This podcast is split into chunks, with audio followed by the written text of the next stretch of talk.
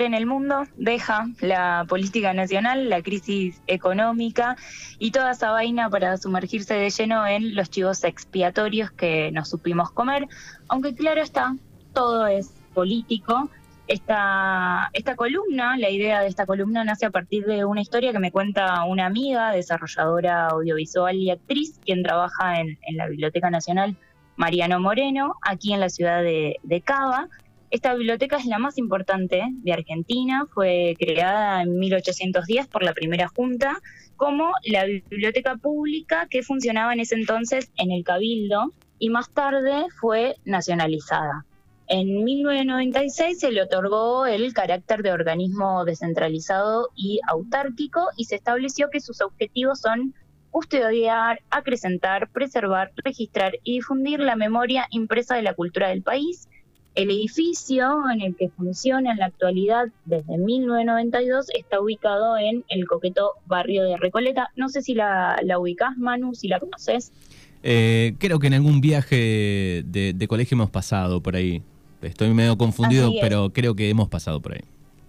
Es, es un edificio bastante raro en líneas generales. Uno se imagina una biblioteca nacional eh, de, tantos años, eh, por ahí con un edificio un poco más eh, gótico o romántico, qué sé yo, y es bastante moderno en líneas generales. la arquitectura eh, de, que, tiene se, se, conoce con el término de brutalista, porque es un edificio como de, cemento muy alto, que la parte de abajo es pequeña y la parte de arriba mucho más más grande, tiene una vista privilegiada al río de, de, la Plata, así que bueno, si, si andan por Buenos Aires, eh, no dejen de, visitarla. Y ahí mismo, donde ahora está funcionando la Biblioteca Nacional, vivió Juan Domingo Perón, fue la residencia presidencial que luego de la Revolución Libertadora y el bombardeo a Plaza de Mayo fue demolida. Ya en 1960, durante el gobierno de Frondizi, por medio de la ley 12.351, se decretó la utilización de esas tierras para levantar el nuevo edificio de la Biblioteca Nacional ahí. Y esto fue lo que decía el presidente sobre esa decisión. Dice, este nuevo edificio será el símbolo de la integración. Cuando los gorilas quieran investigar, tendrán que hacerlo donde vivieron Perón y Evita.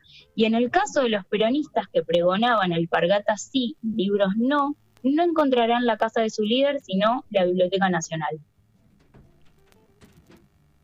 Tranqui. Sí, la, verdad que la frase me pareció bastante polémica y, también hubo una decisión ahí que estuvo, me, parece que bastante, bastante piola en líneas generales. Son algunos datos que me parecían interesantes de, compartir. Eh, y ahora sí, se estarán preguntando qué tiene que ver la Biblioteca Nacional con los chivos expiatorios. Y para eso para contarles un poco la historia, eh, traje unos audios para, para sumergirnos en, los chivos expiatorios y la Biblioteca Nacional. Escuchamos el primer audio. No, no te enteraste. No te enteraste. Está cerrada la biblioteca, ¿eh? Se cerró. O sea, realmente es una tragedia. Yo creo que no tomamos dimensión, pero resulta que había un caño en el menos uno que venía goteando hace semanas, cada vez más. Eh, ¿Qué se hizo? Eh, nada, se puso un balde. Eh, bueno, el tema es que el balde empezó como a tener vida. Microbios, un, todo un microorganismo, algas verdes, burbujas, como raro. Entonces eh, a partir de, esto se sacó la conclusión de que no era un caño que llevaba agua, era un caño que traía cositas de los baños, de todo ese mastodonte, toda esa mierda que baja eh, y es transportada hacia las cloacas, está ahí, venía ahí goteando hace semanas. Hasta que, claro, un día estalló. Onda... ducha, ducha tipo... de meo, ¿entendés? En el menos uno, donde están los libros, en el depósito. una tragedia. Cuestión que se cerró la biblioteca. Se cerró. Ahí escuchábamos a Isa, trabajadora de la Biblioteca Nacional. Esto sucedió efectivamente el 27 de julio y la biblioteca permanecerá cerrada hasta este 16 de, agosto. Y los materiales que se vieron afectados, según el comunicado oficial, fueron documentos del boletín oficial y de la revista de la Bolsa de Comercio que están encuadernados. Para seguir con, con esta historia, escuchamos el audio número 2.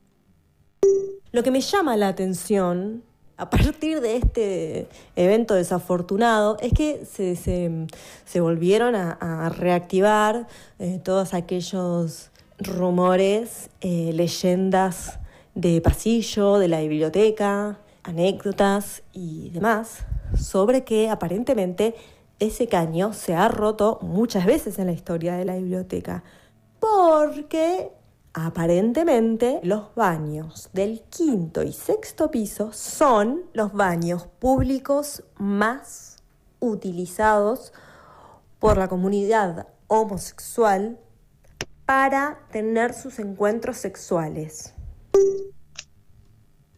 Bueno, ahí ya, ya empezamos a vislumbrar ciertas teorías sobre por qué se, se rompió el caño, ¿no? Y también podemos empezar a ver eh, los chivos expiatorios que empiezan a, surgir. Vayamos con la última y tercera parte. Se rompió porque tiran los preservativos, claramente ya utilizados, eh, a los inodoros. Entonces es culpa de los putos. ¿Te das cuenta? O es culpa de los putos también hay mucha, mucha, mucha, mucha gente enojada por las cantidades de puestos de trabajo nuevos en la biblioteca. Entonces, es culpa de los putos, es culpa de los propios trabajadores que, que, cagan en los baños, porque ya somos muchos los que cagamos en los baños, pero no, no, no es culpa de, no sé, ¿no? De, de, el destino, el cosmos, la astrología, eh, la necesidad de buscar un, un culpable, ¿no? Cuando todos cagamos. Va, todos no, algunos. Culpables. No sé, quieren culpables por un caño roto, por los libros que se mojaron con meo. Hay que encontrar un responsable. Y esos responsables son la gente, la gente no, los gays, que cogen en el baño y tiran el forro en el inodoro. No lo digo yo, ¿eh? No lo digo yo, dicen, dicen. Bueno, muchas gracias Isa por, ponerle voz y un poco de teatralización a, la historia. Esto fue un chat de, amigas que nos contaba lo que había pasado. Ella trabaja ahí hasta el 16 de agosto va a empezar a trabajar, tiene que trabajar como office y efectivamente se rompió un caño maestro y se reactivaron rumores que de por qué sucedió. No es la primera vez que se rompe un caño en la Biblioteca Nacional y cada vez que esto sucede se plantean ciertas teorías de por qué sucede eso. Eh, las primeras que surgían tenían que ver con, bueno, eh, son baños públicos en los que la comunidad LGTBIQ se encuentra, las famosas teteras, eh, no sé si, si conocían el término, pero bueno, en la en la época de, los 60, de los 70, en plena dictadura, obviamente la comunidad LGTB estaba demasiado perseguida tanto por la dictadura como por la sociedad en general y estos espacios eran espacios donde podían dar rienda suelta a, a sus vínculos y a su sexualidad. Entonces, se tomó un poco e, esa historia como para eh, buscar algún, algún culpable y más sobre esta parte eh, también lo usaron, bueno, la biblioteca tiene más empleados los que debería y eso también hace que la estructura no, no de no para más, sin embargo, no, no se pensó, bueno, a ver cuánta plata se pone en presupuesto, eh, cuál debería ser el cuidado de, mantenimiento y demás, sino que se reactivan eh, rumores que básicamente buscan eh, un, culpable, así que nada, probablemente muchos ya hayan escuchado la palabra chivo expiatorio que nos ha dado varios graphs en, en la historia televisiva, pero ¿qué es y de dónde proviene este término es la denominación que se le da a una persona o grupos de personas a quienes se quiere hacer culpables de algo con independencia de su inocencia, sirviendo así de excusa a los fines del inculpador. Este apelativo se emplea para calificar a aquellas personas sobre quienes se aplica injustamente una acusación o condena para impedir que los auténticos responsables sean juzgados eh, o para satisfacer también la necesidad ante la falta de culpables. Deriva, el término deriva de una ceremonia religiosa destinada a transferir las culpas del pueblo judío a un animal, en este caso un chivo. Y no es el único caso, digamos, hay otros cultos religiosos que tienen prácticas similares, de hecho los antropólogos han descrito costumbres supersticiosas que tenían el mismo propósito. Desde los orígenes de, la sociedad, la humanidad ha buscado chivos expiatorios a través de los cuales liberarse de sus culpas, eh, una especie, digamos, de, herramienta que sirve para equilibrar el bien y el mal y no hacerse cargo, ¿no? La, la, víctima escogida para el papel de chivo expiatorio suele ser una persona inocente convertida en el blanco de sentimientos paranoides o el objeto de desprecio político deliberado, eh, básicamente les famosos perejiles, ¿no? Bueno, en este caso está muy bien adaptado el, eh, a, la historia del día de hoy. Exacto, sí. básicamente el chivo expiatorio lo usamos hoy para describir a las personas que asumen simbólicamente los pecados de, los demás. Y, y, también pensaba, bueno, ¿cuándo hay temporadas de chivos expiatorios? Y bueno, por ejemplo, cuando ocurre un hecho delictivo de impacto, por ejemplo, nacional, que exige encontrar rápidamente a los responsables o cuando por medio de una cortina de humo se quiere distraer la atención. Esta etiqueta puede aplicarse tanto a una persona como a un colectivo de personas a los cuales se marca como responsables de un hecho punible y suele justificarse de esta manera también así el uso del aparato represivo del Estado. Y muchas veces los contextos en los que emerge esta figura son aquellos donde el problema, el delito, la catástrofe es tal que la sociedad exige respuesta y el Estado y sus gobiernos buscan responsables de manera inmediata. ¿Por qué? Porque teniendo de manera rápida un culpable, se limpian las culpas y calman la histeria social.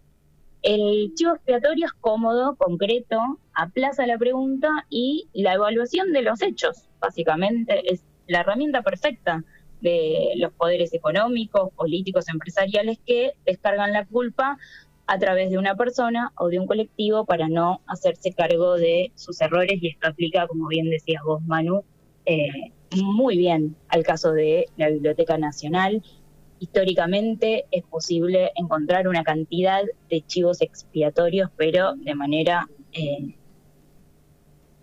amplísima.